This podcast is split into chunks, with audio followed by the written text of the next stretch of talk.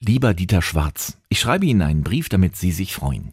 Vermutlich haben Sie auf Ihren Titel erstmal angestoßen mit einem feinen Gläschen Burg Schöneck. Endlich die Nummer eins in Deutschland. Und die Aldis locker abgehängt. Burg Schöneck, das ist die Sekt-Eigenmarke von Lidl, da bleibt das Geld in der Firma. Andere Milliardäre lassen sich ins Weltall schießen oder kaufen sich einen Fußballclub. Sie sind ein großer Mäzen für Lehre und Forschung. Ob sie irgendwelche Extravaganzen pflegen, das ist unklar. Es gibt nur ganz wenige Bilder von ihnen, die meisten davon alt, keine Interviews, nichts. Sie gelten als extrem bodenständig. Man munkelt, dass sie ab und zu an den Chiemsee fahren. Verrückt. Frage.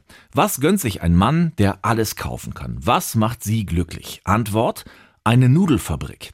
Weil es im Management bei Lidl zuletzt nicht rund gelaufen ist, sind Sie, lieber Dieter Schwarz, mit 82 Jahren vorübergehend auf den Chefsessel zurückgekehrt, als eine Art ambitionierter Kleingärtner. Lidl soll Selbstversorger werden, unabhängig auch in Krisenzeiten. Sie haben dem Konzern einen Papierhersteller gekauft, eine Nussfirma, einen Großbäcker, ein eigenes Containerschiff und Deutschlands größte Nudelfabrik.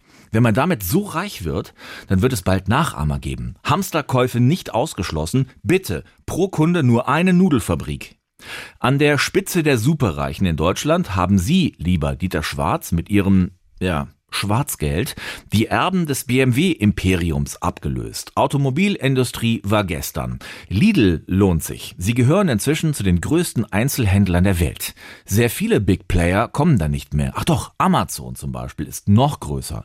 Bevor Sie sich die schnappen, verkorken Sie, lieber Dieter Schwarz, wohl den Rest vom Burg Schöneck und stellen ihn kühl. Es gibt vielleicht bald wieder was zu feiern. Es grüßt Sie herzlich Ihr Fan Arno Wilhelm.